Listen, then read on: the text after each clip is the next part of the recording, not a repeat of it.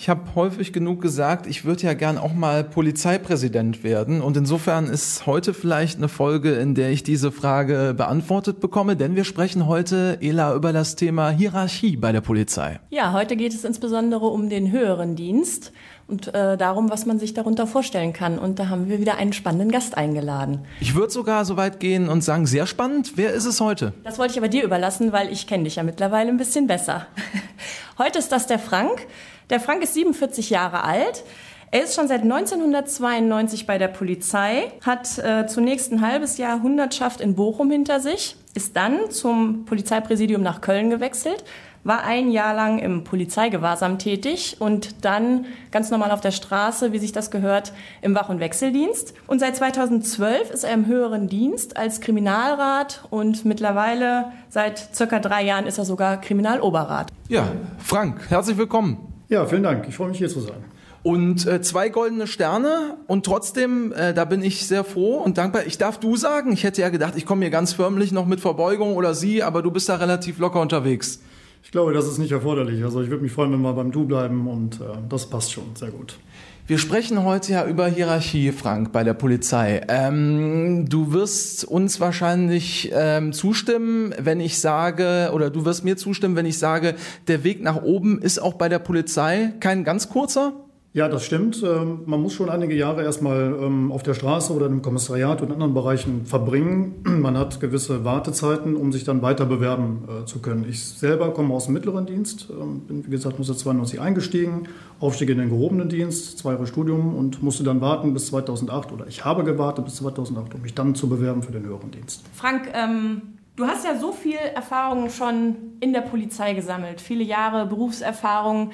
Was würdest du denn den Bewerberinnen und Bewerbern, die zu uns kommen möchten, mit auf den Weg geben? Das klingt nach einem Geheimtipp aus dem höheren Dienst. Geheimtipp, versuchen wir es mal. Ähm, ich glaube, dass die Polizei ganz viele Möglichkeiten bietet, ähm, sich zu entwickeln. Es gibt ganz viele Sparten, ähm, die ihr auch schon besucht habt. Hundertschaften, äh, SEK, Kriminalpolizei, Schutzpolizei. Das ist die eine Seite. Aber die andere Seite ist, dass man auch von den Aufgaben sich sehr stark verändern kann und man hat wirklich gute Aufstiegschancen. Ich komme aus dem mittleren Dienst über den gehobenen Dienst dann in den höheren Dienst. Die Chancen sind da. Äh, welcher Arbeitgeber bietet das schon? Und wenn man sich äh, Mühe gibt, wenn man sich anstrengt, ähm, wenn man sich darum kümmert und die Sache ernst nimmt und das angeht und das möchte, hat man wirklich viele Möglichkeiten und die Chancen der Weiterentwicklung sind vielfältig. Ähm, es lohnt sich. Und ähm, die Aufgaben, die man dann übernimmt, an denen kann man letztlich nur wachsen. Und äh, ich kann nur jedem sagen, Polizei ist wirklich, das kann ich ehrlicherweise nach jetzt 27,5 Dienstjahren sagen, für mich jedenfalls ein, ein super Job und eine super Berufung, die viele Perspektiven ermöglicht. Aber wenn du nochmal aus dem Nähkästchen hier plauderst, Frank, ist es so, ähm, hier und da vielleicht auch mal einen längeren Atem haben irgendwie, vielleicht auch mal Dinge eher nochmal aushalten, nicht resignieren oder äh, doch nochmal weitermachen, doch nochmal irgendwie eine andere Schleife nehmen? Oder was würdest du sagen, so aus deiner Erfahrung, was kannst du den ganz jungen Bewerberinnen und Bewerbern mitgeben? Was, was sollte man mitbringen oder was könnte man vielleicht machen? Es gibt ja keinen Königsweg. Langer Atem ist immer gut. Durchhaltevermögen ist, glaube ich, auch so ein Merkmal, das sollte man mitbringen, auch äh, wenn man Polizistin oder Polizist wird.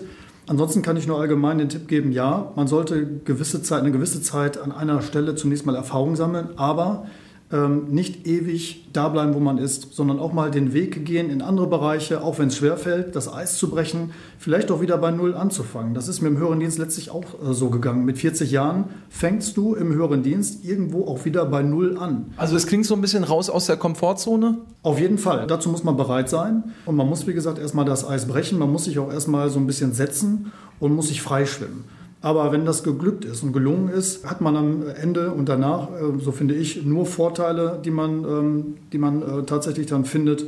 Und das macht einen äh, reicher und eröffnet eben auch viel mehr Erfahrung und bringt einen persönlich und beruflich, glaube ich, insgesamt weiter. Und reicher ist ja vielleicht da auch nochmal ein gutes Stichwort, weil es gibt auch ein bisschen mehr Patte. Das kommt noch dazu, ja, definitiv, aber ähm, ist nicht unwichtig, aber steht für mich persönlich nicht ganz weit oben. Nicht nur oben und ist nicht das Allerwichtigste. Nicht an höherster Stelle. Also so hast du es gut gesagt. Kriminaloberrat äh, bist du jetzt. Habe ich natürlich schon mal gehört, bin ich ehrlich. Ich wüsste aber überhaupt gar nicht, was man äh, da macht. Da musste mir und uns mal weiterhelfen, denen es genauso geht wie mir. würde ich gerne versuchen. Ich kann dir sagen, was ich im Moment mache, weil ähm, die Amtsbezeichnung Kriminal- oder Polizeioberrat ist nicht an eine oder zwei äh, Tätigkeiten gebunden.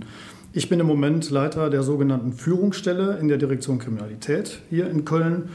Und ähm, ja, das ist im weitesten Sinne Stabsarbeit. So heißt das ähm, bei uns in der Polizei auch.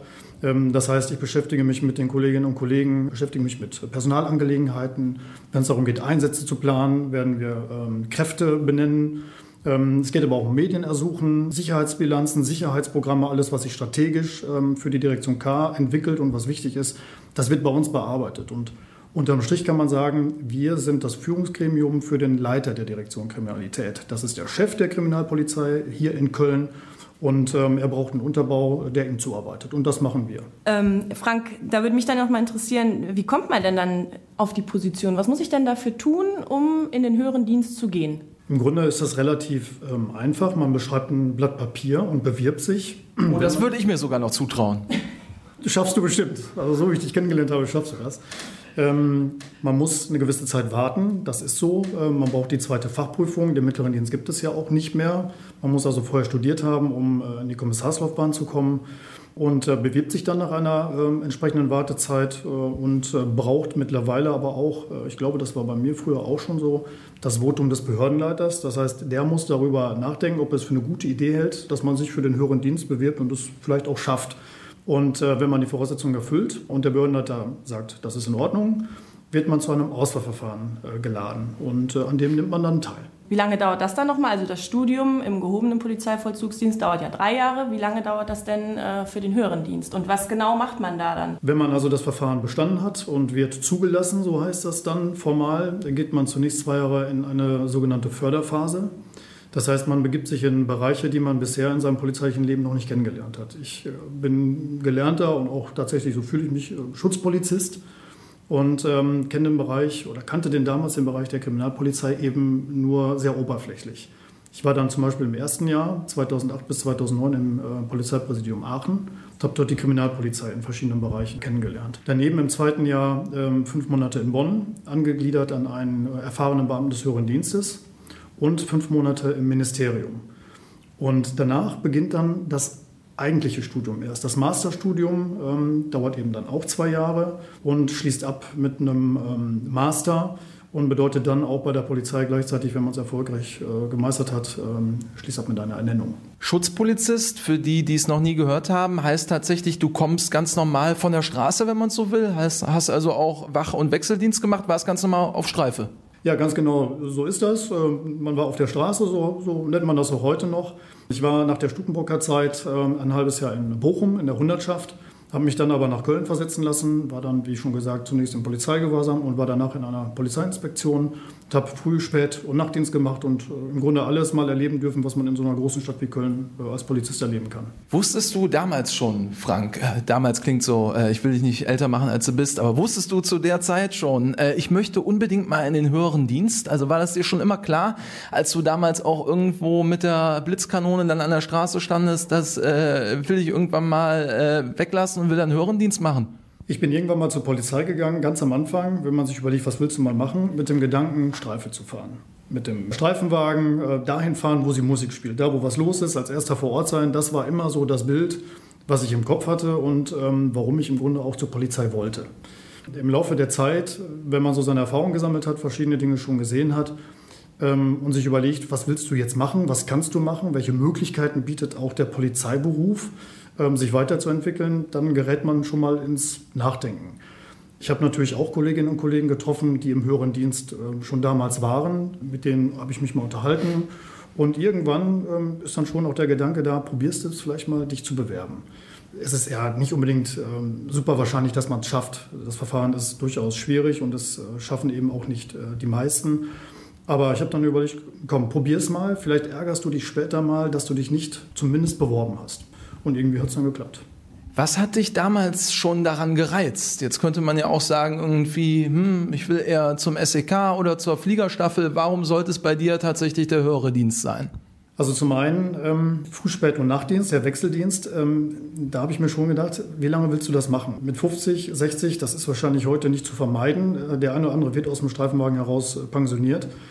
Aber ähm, es hat Spaß gemacht, nur es ist körperlich sehr anstrengend. Und äh, das bis zum Ende zu machen, bis zum 62. Lebensjahr, wollte ich nicht unbedingt. Und ähm, dann kam, wie gesagt, die Überlegung, einfach die Möglichkeiten zu nutzen und zu schauen, schaffst du es. Wollte auch selber mal gucken, wie gelingt mir so ein Verfahren. Aber die Tätigkeiten, die der höhere Dienst bietet, da habe ich mich im Vorfeld informiert, äh, mit allen Vor- und Nachteilen, die das eben auch haben kann, hat mich gereizt. Ich war, bevor ich in den höheren Dienst gegangen bin, Dienstgruppenleiter hier in Köln. Ähm, hat super viel Spaß gemacht. Habe da auch schon Personalverantwortung getragen und habe aber überlegt, vielleicht äh, kann es auch spannend sein, noch weitergehende Verantwortung zu übernehmen. Und ja, am Ende, das sage ich auch offen, ähm, die Möglichkeiten, die Verdienstmöglichkeiten im höheren Dienst sind natürlich auch lukrativ. Na, Ella, schon hellhörig geworden? Ja, ich fürchte, ich bin leider ein bisschen zu alt für den äh, höheren Dienst. Ach, wie kommt das denn? Du, du bist doch immer, du bist doch noch jung und das blühende Leben. Ja, ich weiß, aber alterstechnisch auf meinem Ausweis steht leider was anderes. Das ist das Problem. Aber ich werde da mich noch mal schlau machen, auf jeden Fall. Aber ich höre tatsächlich raus, da gibt es dann eine Altersgrenze, also äh, eine, eine, Frist auch, bis ja. dann man sich bewerben darf für den höheren Dienst? Ja, die gibt es ja bei der Polizei generell. Ne? Das ist ja, wie gesagt, wenn du äh, zur Polizei kommst, das hatten wir ja auch schon erwähnt, dann darfst du ja auch nicht älter sein oder das 36. Lebensjahr nicht 37. Lebensjahr nicht vollendet haben. Also ich muss am Einstellungstag noch 36 Jahre alt sein. So gibt es eine Mindestgröße und so gibt es eben auch eine Altersgrenze, um in den höheren Dienst zu gelangen. Aber jetzt ich werde mich schlau machen, auf jeden Fall. Und jetzt muss man nochmal ganz charmant sagen, es geht wirklich nur um wenige Monate bei dir. Ja, Ganz knapp vorbeigeschraubt vielleicht, im schlimmsten Fall. So viel Zeit musste noch sein. Ja. Äh, Ela, aber welche ähm, Frage hast du noch an Frank? Ja, Frank, du hast eben gesagt, dass du während deiner Tätigkeit im Streifendienst ja auch Berührungspunkte zum höheren Dienst hast oder hattest. Wie ist denn das mit Anwärterinnen und Anwärtern? Ähm, kann das da auch mal vorkommen, dass die äh, Berührungspunkte haben und gilt dann das Motto, je weniger, desto besser? Oder äh, wie sieht das aus? Müssen die quasi, naja, Angst sagen wir nicht, ne? aber es ist ja schon ein Unterschied, gehobener oder höherer Dienst. Respekt vielleicht. Ja, danke, genau. Ja, ob es besser ist oder weniger gut, ähm, Angehörige des höheren Dienstes, wo auch immer zu treffen, das muss, glaube ich, jeder für sich selbst äh, bewerten. Ich kann für mich sagen, dass ich damals neben den Kontakten, die sich im Laufe der Zeit so ergeben haben, ganz am Anfang eigentlich gar keine Berührungspunkte hatte. Ich habe äh, Kollegen gesehen, die mit goldenen Sternen durch die Gegend gelaufen sind. Und was dann immer hängen bleibt oder häufig hängen bleibt, sind so negative Dinge. Da kommt jemand zur Wache rein und schafft es noch nicht mal guten Tag zu sagen. Ähm, ich sage, das sind so die Klischees, die man dann so mit sich rumträgt und die man im Kopf hat. Das ist typisch der höhere Dienst. Weit weg von allem, wissen gar nicht, was auf der Straße so läuft und kennen unsere Sorgen und Nöte nicht und schaffen es dann noch nicht mal freundlich äh, zu grüßen äh, wenn sie, eine, wenn sie die Wache betreten. Oh, das klingt jetzt tatsächlich so nach äh, äh, Amt oder so, aber das ist bei der Polizei auch schon mal so zu beobachten. Ich habe das früher mitunter, ich will nicht sagen in jedem Fall, aber ich habe das mitunter so erlebt und ich kann mich daran auch erinnern. Das hängt natürlich dann häufig an Menschen, wie das so ist. Aber das sind die Bilder, die man eben so mit sich rumträgt. Und ja, es wird natürlich auch gerne gefrotzelt. Ich kenne das ja selber noch aus dem mittleren Dienst, aus dem gehobenen Dienst. Ne? Mit dem höheren Dienst kann man keine Karten spielen, äh, kein Herz und kein Kreuz. Und äh, dann nehmen sie das Rückgrat raus und diese ganzen Sprüche, die man eben so kennt. Kannst du Karten spielen, Frank? Äh, Mau Mau schaffe ich. ansonsten, ansonsten bin ich, wie man bei uns so sagt, eine, eine Skat-Hilo. Ich habe das äh, auch auf den Wachen, dafür war in Köln leider nie Zeit, nachts Karten zu spielen. Das ist vielleicht woanders besser oder anders. Ähm, nee, Moment mit den Kindern spiele ich gerne, aber das war es dann auch. Ist, mir ist, glaube ich, auch nicht. Äh, also ich kann auch, bei mir hört es auch beim Maumauer auf, Frank. Ich bin da total bei dir. Aber finde ich total super, weil mehr kann ich auch nicht.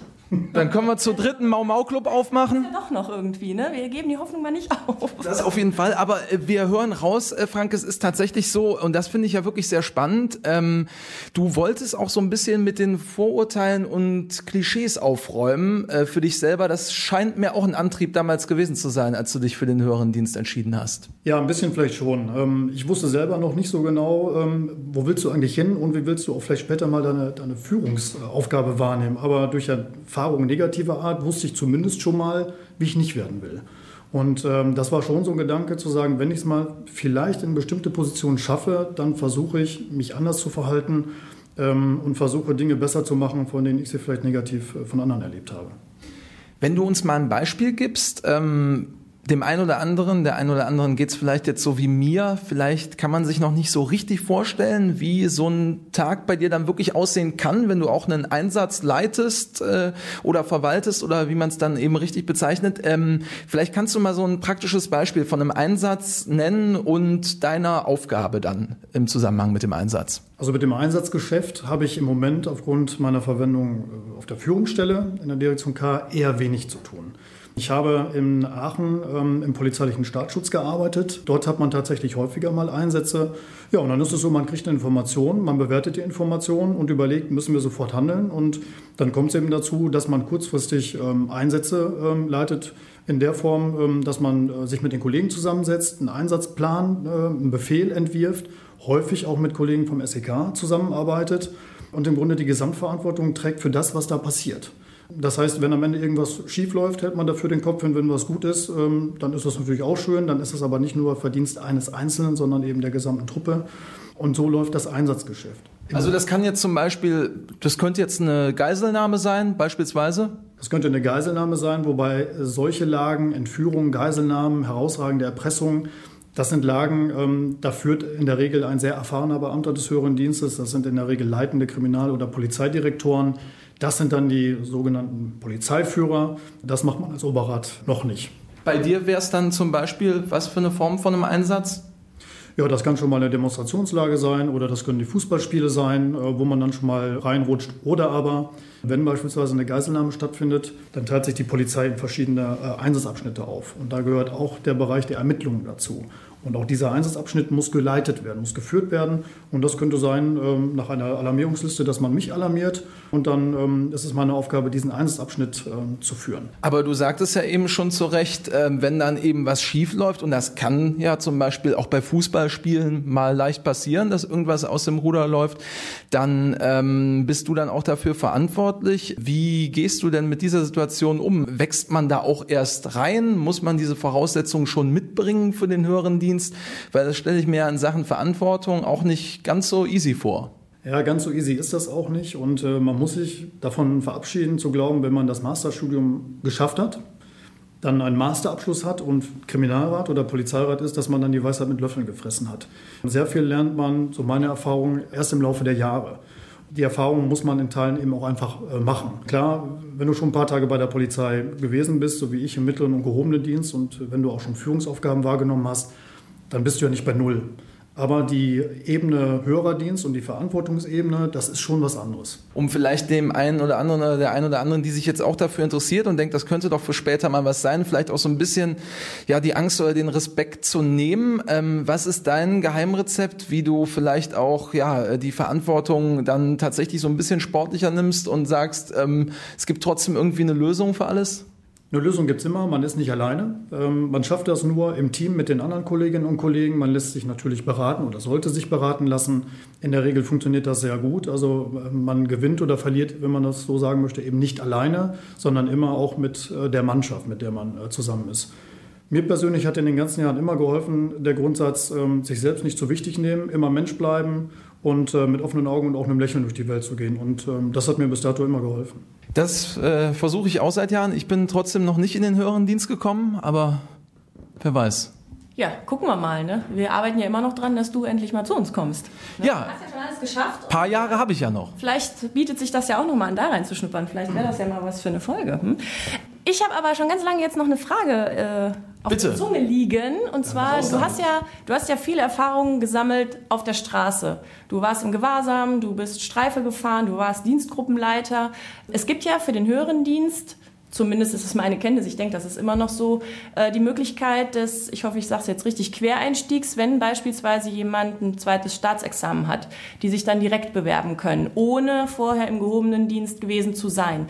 Frank nickt, das heißt, es scheint so zu sein? Ja, sieht so aus, ja. Wie ähm, beurteilst du das denn? Ist das, also es wird ja einen Sinn haben, dass es möglich ist, aber da fände ich es cool, deine Einschätzung mal zu hören. Wenn ich das richtig in Erinnerung habe, ist auch jetzt immer noch der Stand so, dass Nordrhein-Westfalen äh, nur Juristinnen und Juristen, mhm. wie du schon sagst, mit äh, zweitem juristischen Staatsexamen einstellt, direkt in den höheren Dienst, also ohne vorher in der Polizei gewesen zu sein. Andere machen das anders. Die Bundespolizei nimmt auch äh, Historiker oder Sozialpädagogen etc. Natürlich ähm, hat man auch während des Studiums schon Kontakt zu den Kolleginnen und Kollegen, die aus ganz unterschiedlichen Bereichen kommen, teilweise schon als Rechtsanwälte äh, gearbeitet haben, in irgendwelchen Kanzleien tätig waren. Das ist schon spannend, sich mal auszutauschen. Schwierig, das kann ich aber nur auch natürlich aus meiner Perspektive sagen, als schwierig stelle ich mir tatsächlich vor, wenn man dann in die Verantwortung kommt. Und äh, die Kolleginnen und Kollegen kommen eben auch nach zwei Jahren dann in die Erstverwendung und nehmen Aufgaben wahr, wie alle anderen eben auch. Wenn man diesen Hintergrund nicht hat und die Erfahrung nicht hat, vielleicht auch nicht weiß, wie Polizei tickt, das stelle ich mir schwierig vor. Da kann ich mir aber überhaupt kein, kein Urteil erlauben. Ich ähm, stecke ja nicht in der Haut, aber ich stelle mir das schon schwierig vor. Nach den Erfahrungen, die ich so sammeln durfte und so wie ich die Kolleginnen und Kollegen ganz überwiegend äh, kennengelernt habe, klappt das aber gut. Jeder weiß, äh, das sind keine dummen Menschen und äh, wenn die Kollegen Fragen stellen, wird auch geholfen und man wächst sicherlich mit der Zeit auch in die Aufgaben rein. Aber ganz am Anfang muss ich sagen, ähm, stelle ich mir das schon wirklich ähm, schwierig vor. Ähm, das ist auch, glaube ich, für die, die länger dabei sind, nicht einfach dann auf der Ebene äh, auch prekäre Einsätze äh, wahrzunehmen und dafür die Verantwortung zu tragen.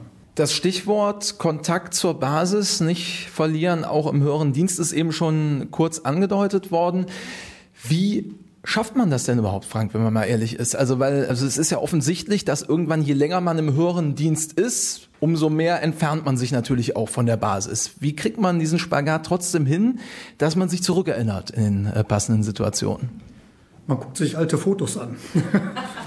Und dann sieht man, Mensch, was hast du schon mal gemacht? Ich kann mich erinnern, äh, Foto damals zu Zeiten der, der Stabshundertschaft in Bochum. Ich habe einen Gorleben-Einsatz mitgemacht das Endlager damals. Und wenn ich heute die Bilder sehe, vor so einem alten grünen Bulli mit so einem Pümpel da oben drauf und dann mit einem Einsatzanzug, der komplett prähistorisch wirkt, wenn man heute die, die Schutzausstattung äh, sieht, dann weiß man, wo man herkommt. Und, ähm, Aber das machst du tatsächlich. Das ist jetzt nicht einfach nur so gesagt. Also du guckst ja wirklich alte Fotos an. Auf jeden Fall. Und äh, wir wollen uns in zwei Jahren wieder treffen, die äh, Kameradinnen und Kameraden, die damals angefangen haben. Und dann werden wir sicherlich auch alte Fotos austauschen. Nee, nee, das äh, mache ich tatsächlich. Das macht auch Spaß. Und ansonsten ist es ja nicht so, dass man mit dem Aufstieg in den höheren Dienst komplett aus seinem Freundeskreis, aus seinem Kollegenkreis herausgelöst ist. Es ist wichtig, Kontakt zu halten ähm, zu Freunden mittlerweile, eben auch im Kollegenkreis. Und äh, da frage ich natürlich dann auch schon mal, wie ist denn das so? Ich habe hier Kontakte nach Köln ähm, zu alten Leuten. Da fragt man natürlich schon mal, wie läuft es denn so? Andersrum aber auch. Und äh, die Kollegen spiegeln an das schon sehr genau, äh, wo der Schuh drückt. Und ich halte das auch für wichtig, weil in der Tat ähm, nicht alles kommt immer eins zu eins äh, auf der Ebene des höheren Dienstes an. Eine gewisse Distanz ist da, das ist so. Aber man kann das auflösen dadurch, dass man selber auf äh, Menschen zugeht und sagt, hör mal, ne, auf der Kriminalwache oder auf die Leitstelle, wie sieht es denn aus, was haben wir denn hier gerade? Und auch das Gespräch mit den Kolleginnen und Kollegen sucht. Das ist, glaube ich, auch ein Thema. Ela, du bist ja im Streifendienst im Oberbergischen Kreis in Gummersbach im Einsatz. Wahrscheinlich ja mal ganz schön zu hören, oder? Dass das auch durchaus interessant ist für den höheren Dienst, was ihr da so macht. Wie beobachtest du im Alltag? Ist wahrscheinlich, wie Frank auch sagt, nicht immer so einfach, wie man es sich wünscht irgendwie, dass das so ineinander greift? Oder wie schätzt du es ein? Also bei uns ist es auch so, ähm, unsere Führungskräfte sind auch nicht unnahbar. Die haben auch ein offenes Ohr für uns. Was sollst du auch sagen jetzt, Ela? Ja, nee, aber es ist tatsächlich so. Da, äh Die könnten ja zuhören. Da habt ihr mich bezahlt noch sonst irgendwas? Nein, es ist tatsächlich so. Die kommen morgens bei uns durch die Wache und äh, sagen Hallo und erkundigen sich natürlich auch nach Einsätzen, was vorgefallen ist. Wenn wir dann dort sind äh, in der Wache, dann sprechen sie mit uns. Ähm, ich, es gibt ja auch immer mal Einsätze, wo vielleicht was nicht gut gelaufen ist. Dann wird mal gefragt, was war denn da los? In der Regel sind wir leider nicht da, weil wir natürlich äh, arbeiten draußen. Ne? Wenn die Einsätze kommen, dann können wir nicht sagen, wir wollen mal unserer Führung Hallo sagen, sondern dann sind wir nicht da. Also wir sehen sie schon nicht so regelmäßig, aber ich habe das Gefühl, wenn man sie sieht, dann sind sie auch tatsächlich für uns ansprechbar. Und ich denke auch, wenn irgendwas wäre, könnte man auch mal den Hörer in die Hand nehmen und um ein Gespräch bitten. So ist es bei uns. Wie Frank schon sagt, klar, die Distanz ist natürlich da, aber es ist jetzt nicht so, dass man Angst hat anzusprechen oder ähm, ich weiß nicht, äh, mir fehlt gerade das Wort. Ich habe Wortfindungsstörung, hatte ich doch jetzt neulich schon mal. Ne? Also weißt du noch? Die haben wir auch da Gehalt bekommen. Haben wir Gehalt bekommen. Ne? Kannst du mir jetzt auch wieder helfen? Ja, ich sage einfach mal äh, nächste Frage. Ja. Nächste Frage. Ja, passt aber vielleicht ganz gut dazu zusammen. Eigentlich ist es schon beantwortet, nämlich ob äh, sich Hierarchie und Team, ob sich das ausschließt oder ob das eigentlich auch ineinander passt, ob das man zusammengesetzt bekommt. Ich finde, das passt gut zusammen, aber das hängt ganz wesentlich davon ab, wie alle, die äh, beteiligt sind, ähm, das leben. Und ähm, wenn man meint, man ist hier ne, als jemand aus dem höheren Dienst der Alleinunterhalter und derjenige, der als One-Man-Show das alles über die Bühne bringt, der landet, glaube ich, ganz schnell vor der Wand. Man macht das nur gemeinsam und wir sind als Polizei ein hierarchischer Laden. Das ist so. Es gibt die Kreispolizeibehörden, es gibt die Oberbehörden, es gibt das Ministerium als oberste Landesbehörde. Daran erkennt man ja schon, dass wir eine Hierarchie haben. Und bei uns funktioniert ähm, eben auch manches nur, wenn es schnell gehen muss, insbesondere mit Befehl und Gehorsam, um das mal ganz platt zu sagen. Da muss einer da sein, der sagt, jetzt links und jetzt rechts und der muss erwarten dürfen, dass das auch so umgesetzt wird. Ähm, ich glaube, dass das für die Polizei in manchen äh, Fällen und ähm, Sachverhalten einfach schlicht erforderlich ist. Und ansonsten, glaube ich, gehen wir alle, das ist jedenfalls meine Sicht der Dinge, das sollte so sein und muss so sein, alle auf Augenhöhe miteinander um, ähm, weil wir im selben Boot sitzen. Dem Bürger ist es am Ende auch egal, ob man was Goldenes oder was Silbernes auf der Schulter trägt, der sieht, da ist Polizei irgendwie drin. Und dann kommt es immer darauf an, wie man sich verhält. Also aus meiner Sicht schließt sich das äh, überhaupt nicht aus. Und äh, ganz entscheidend eben die Frage, wie man das lebt. Das war jetzt so ein bisschen ein Plädoyer von dir nochmal, Frank, für die Hierarchie. Also du bist ganz klar dafür, dass man im Prinzip Menschen hat, die diese Entscheidung irgendwo treffen müssen und sagst, sonst ist schwierig, weil vielleicht jeder so ein bisschen rummengen will und es dann irgendwie alles gar nicht mehr äh, zusammen vereinbar ist? Oder wie würdest du argumentieren? Ja, es gibt eben ganz viele Sachverhalte, ob das jetzt Einsatzthemen sind, ähm, wo entschieden werden muss, machen wir das eine oder tun wir das andere. Ähm, aber das gibt es in vielen anderen Bereichen auch. Also täglich sind viele Entscheidungen zu treffen, was das Personal angeht. Wie entscheide ich in einer bestimmten Personalangelegenheit? Wie wird jetzt eine, eine Dienstanordnung geschrieben? Schreiben wir es so oder schreiben wir es anders? Da sind viele Banalitäten dabei. Aber es gibt eben gewisse Dinge, ähm, da muss der Beamte, die Beamtin höherer Dienst eben sagen, das machen wir jetzt so. Das macht im Übrigen aber ein Dienstgruppenleiter oder eine Dienstgruppenleiterin oder auch der Streifenführer auf dem Auto. Ja, auch. Das ist nichts anderes, als da auch Entscheidungen zu treffen. Das ist eben nur eine andere Ebene. Gibt es Entscheidungen, wo du im Nachhinein sagst, ah, die hätte ich aber jetzt heute vielleicht anders getroffen, wenn die vielleicht ein, zwei Jahre zurückliegen oder sagst du bis jetzt toi toi toi, würde ich alles genauso wieder machen? Das ist eine schwierige Frage. Ich glaube, wenn du mir noch eine Stunde Zeit geben würdest, darüber nachzudenken, würde die Antwort ganz anders aussehen. Also aus dem Stand und aus der Hüfte geschossen, muss ich sagen, im Großen und Ganzen, ähm, ja, Fehler habe ich sicherlich gemacht, aber irgendwas, was mir so massiv in Erinnerung geblieben ist, was äh, so falsch gelaufen ist, so richtig große Böcke waren bisher toi toi toi äh, nicht dabei. Aber auch das Fehler soll es auch bei der Polizei geben, könnte ja immer passieren. Da ist man aber auch nicht vorgefeilt, oder wie siehst du das? Nein, natürlich nicht. Fehler passieren überall. Die passieren in unserer Organisation, die passieren jedem persönlich. Sogar im höheren Dienst. Äh, soll vorkommen. Ich hörte, ich hörte davon. Nein, Scherz beiseite, natürlich ist das so. Und auch da ist es ganz wichtig zu sagen, ähm, wir sind hier hochgeklappt, äh, offen anzusprechen, was ist gut gelaufen, was ist eben auch schlecht gelaufen. Ich glaube, dass wir da als Polizei insgesamt gut aufgestellt sind. Wir haben förmliche Nachbereitung, insbesondere bei größeren Einsätzen.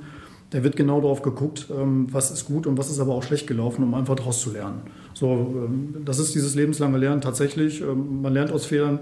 Ich versuche, einen Fehler, den ich dann gemacht habe, nicht ein zweites Mal zu machen. Das sollte schon dann so sein. Aber selbstverständlich geschehen, passieren Fehler und die sind auch erlaubt. Und äh, wenn man daraus lernt, ist doch alles gut. Ist das vielleicht auch schon wieder eine Gemeinsamkeit, Ela, die den höheren Dienst dann mit dem ja, ganz normalen Dienst vereint? Ja, selbstverständlich. Ne? Wir sind und bleiben alles Menschen, egal ob goldene oder silberne Sterne, ob äh, Kommissar, Anwärter, Polizeioberrat, äh, wie auch immer. Fehler passieren und das Wichtige, was der Frank gesagt hat, ist, dass man daraus lernt und dass man auch finde ich, zu seinen Fehlern steht, nicht versucht, die zu vertuschen und Kritik annehmen kann und es einfach versucht, beim nächsten Mal besser zu machen. Das, denke ich, äh, trifft uns alle gleich. Wie ist dein Zugang dann, wenn ihr ja auch, ihr seid ja, in der Regel bist du ja auch zu zweit unterwegs dann auf Streife, äh, wenn dein äh, ja, ähm, Mitfahrer oder deine Mitfahrerin dann mal einen Fehler macht, ähm, wie gehst du damit um? Schüttelst du einfach mit dem Kopf, gibst mal irgendwie einen Ellenbogen nach links oder rechts? Wie läuft das? Den Ellbogen, den spare ich mir. Meistens. Außer bei manchen Kollegen. Nein, Spaß. Ähm, nein, man spricht dann schon drüber. Also wenn es jetzt wirklich ganz brenzlig ist und ich sehe, das läuft völlig in eine falsche Richtung, dann spreche ich es auch direkt an und ähm, gehe zumindest mal verbal dazwischen und sage, komm, jetzt ist gut oder ne, das muss ja nicht sein. Also ähm, kommt ja vielleicht auch ein bisschen darauf an, wie man auch mit dem Gegenüber umgeht und wenn ich das unangemessen finde, dann gucke ich mir das vielleicht kurz an, aber wenn ich dann finde, es wird zu viel, dann sage ich natürlich was. Selbstverständlich. Es ist natürlich da ähm, auch ein schmaler Grad. Ich will ja keinem äh, in den Rücken fallen. Wir sind ja immerhin ein Team. Das muss man dann immer persönlich einschätzen.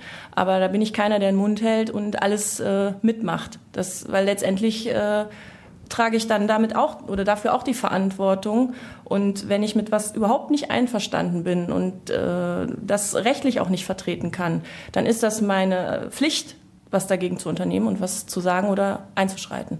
So sehe ich das jedenfalls. Gibt oder gab es die Momente, Frank, äh, wo du gesagt hast, oh, jetzt würde ich mich aber lieber nochmal gerade ganz schnell zurückwünschen in den mittleren Dienst? Die gibt es auf jeden Fall. Und ja, ich erwische mich auch dabei. Ich habe jetzt ein schönes Büro mit einem Blick raus auf eine große Kreuzung und da fahren die Züge und äh, ja, unser Lied, das Tütatütata, wird ständig gespielt. Und ich sehe dann auch teilweise natürlich die Kollegen rausfahren und ja, ich bin ganz ehrlich, so ein bisschen blutet das Herz schon. Und äh, ich sehe mich dann selber noch im Streifenwagen sitzen und äh, denke mir, Mensch, wie schön wäre das, nochmal zu fahren. Und ich glaube auch, das ganz ehrlich, äh, zum Thema entfernt von der Basis, äh, wenn ich meinen Kindern heute einen Streifenwagen zeigen würde, ich wüsste nicht, ob ich noch das Blaulicht ankriegte, weil sich die Dinge tatsächlich äh, verändert haben. Das ist doch auch mal eine sehr ehrliche Antwort. Es ist so, wie es ist. also von daher muss man die Tatsache ins Auge äh, blicken. Man kriegt die Entwicklung einfach nicht mehr mit, weil man schlicht damit nicht mehr zu tun hat. Das ist nicht mehr der Aufgabenbereich. Aber es tut schon so ein bisschen weh zu sehen, so diese Basics, äh, die sind irgendwie weg über die Jahre und man hat es ja jahrelang mal gemacht. Ich kann mich selber erinnern, damals, als ich in der P5 war, auf der Straße gerade und da musste die Polizeiinspektionsleiterin gerufen werden, weil jemand auf, auf dem Kran stand und drohte sich runterzustürzen ähm, und ich musste die PI-Leiterin zum Einsatzort fahren und äh, dann wusste die Kollegin irgendwie gar nicht, welchen Status sie jetzt drücken muss auf dem Gerät. Und ich konnte das damals überhaupt nicht nachvollziehen. Ich sage, wieso kann, weiß, eine, weiß meine PI-Leiterin nicht, das, heißt, die drei auf dem Weg zum Einsatzort, die vier, wenn man den Einsatzort erreicht hat. Ich muss sagen, heute sehe ich das mit anderen Augen und ich habe ein gewisses Verständnis für die Kollegin. Ja, das ist ja ein sehr schönes Beispiel tatsächlich und ähm, man kann, glaube ich, jetzt schon festhalten, äh, so länger wir über die äh, Hierarchie bei der Polizei sprechen, es ist schon so, wenn man dann in den höheren Dienst einbiegt, so wie du das getan hast, als Kriminaloberrat, dann ähm, entscheidet man sich schon eher für einen Verwaltungsjob als jetzt äh, direkt für das Leben auf der Straße. Das kann man vielleicht so zusammenfassen. Zusammenfassend kann man das genauso sagen, ähm, wobei es auch im höheren Dienst sehr unterschiedliche Funktionen gibt. Ähm, wenn ich beispielsweise dann denke, der Leiter der Spezialeinheiten, der sitzt vermutlich auch am Schreibtisch, aber nicht so viel wie ich, weil er eben auch mit den ähm, Kräften vor Ort unterwegs ist, Einsätze unmittelbar begleitet. Das, was ich im Moment mache, ist tatsächlich äh, ganz überwiegend ähm, Schreibtischarbeit und hat mit dem, was man draußen auf der Straße macht, mit dem Streifefahren, im Grunde nichts mehr zu tun. Das muss man wissen. Aber auch das hat seine Vorteile, hat, auch das hat spannende Seiten. Und ähm, wie gesagt, die Polizei bietet viele Möglichkeiten, auch im höheren Dienst. Und mal schauen, was da noch so kommt zukünftig. Gibt es noch einen Wunsch, ein Ziel? Polizeidirektor oder so? Frank, es hören jetzt ein paar zu. Ja, okay, du fragst nach, nach Wünschen, nach Zielen. Ich kann mich daran erinnern, da war ich gerade ganz frisch in Köln ähm, und habe mehrere Jahre immer mal wieder am Rosenmontagszug gestanden. Und früher gab es hier einen leitenden Polizeidirektor, Winrich Granitzka. Der ist lange pensioniert, aber der ist jedes Jahr immer als Polizeiführer in diesen Einsätzen an der Spitze des Rosenmontagszugs mitgelaufen. Und dann habe ich gedacht, Mensch, wie klasse ist das? Du bist hier in Köln, du bist Chef quasi der, der Schutzpolizei und läufst am Rosenmontagszug als Polizeiführer, als Einsatzleiter ganz vorne mit. Und dann diese vier goldenen Sterne, da muss ich sagen, ne, wenn man so zwei grüne hat oder irgendwann mal einen silbernen, das hat schon Eindruck gemacht. Da habe ich gesagt, wenn du das mal schaffst, ich glaube, wärst du nicht traurig. Das, Ela, muss man sich mal vorstellen, sagt einer, der aus Westfalen kommt, der in Westfalen geboren ist und der nicht jetzt, also er hätte ja die Chance gehabt, Polizeipräsident werden will, sondern äh, am liebsten eher was mit Karneval machen will. Und das ist doch, das ist doch sympathisch, oder? aber das ist ja eben, genau, das ist sehr sympathisch und, ähm, aber genau das ist eben, was Polizei ausmacht. Ne? Du kannst, Karneval? Nein, aber dass man dann da arbeiten kann. Und äh, ich muss sagen, ich bin ja gebürtige Nordhessin Wisst ihr auch noch gar nicht, ne? Auch das noch, ja. ja. Jetzt kommen nochmal neue, ganz neue Abgründe. Aber, aber um da die Verbindung zu kriegen, ich habe ja während meines Studiums in Köln, das äh, weißt du und das wissen ja die Zuhörer, die Aufmerksamen auch schon, habe ich auch zwei Jahre lang am Rosenmontagszug gestanden und auch bei den Schull- und Fädelszug. Und deswegen kann ich das total nachvollziehen. Also natürlich nicht vorne wegzulaufen vor dem Zug, aber die sieht man natürlich, wenn man äh, die Zugwegsicherung macht. Und alleine am Zugweg zu stehen, das ist schon großartig. Und deswegen kann ich das genau nachvollziehen. Und man kann da halt Polizei mit Karneval verbinden, ohne den Karneval zu feiern. Also Frank, wir drücken dir dafür wirklich von Herzen die Daumen. Schönen Dank, dass du heute mit dabei warst. Und äh, ich wohne und lebe auch in Köln. Also wenn es dann soweit ist, ich sehe dich auf jeden Fall an der Strecke. Ich würde mich selber Wiedersehen freuen. Vielen Dank.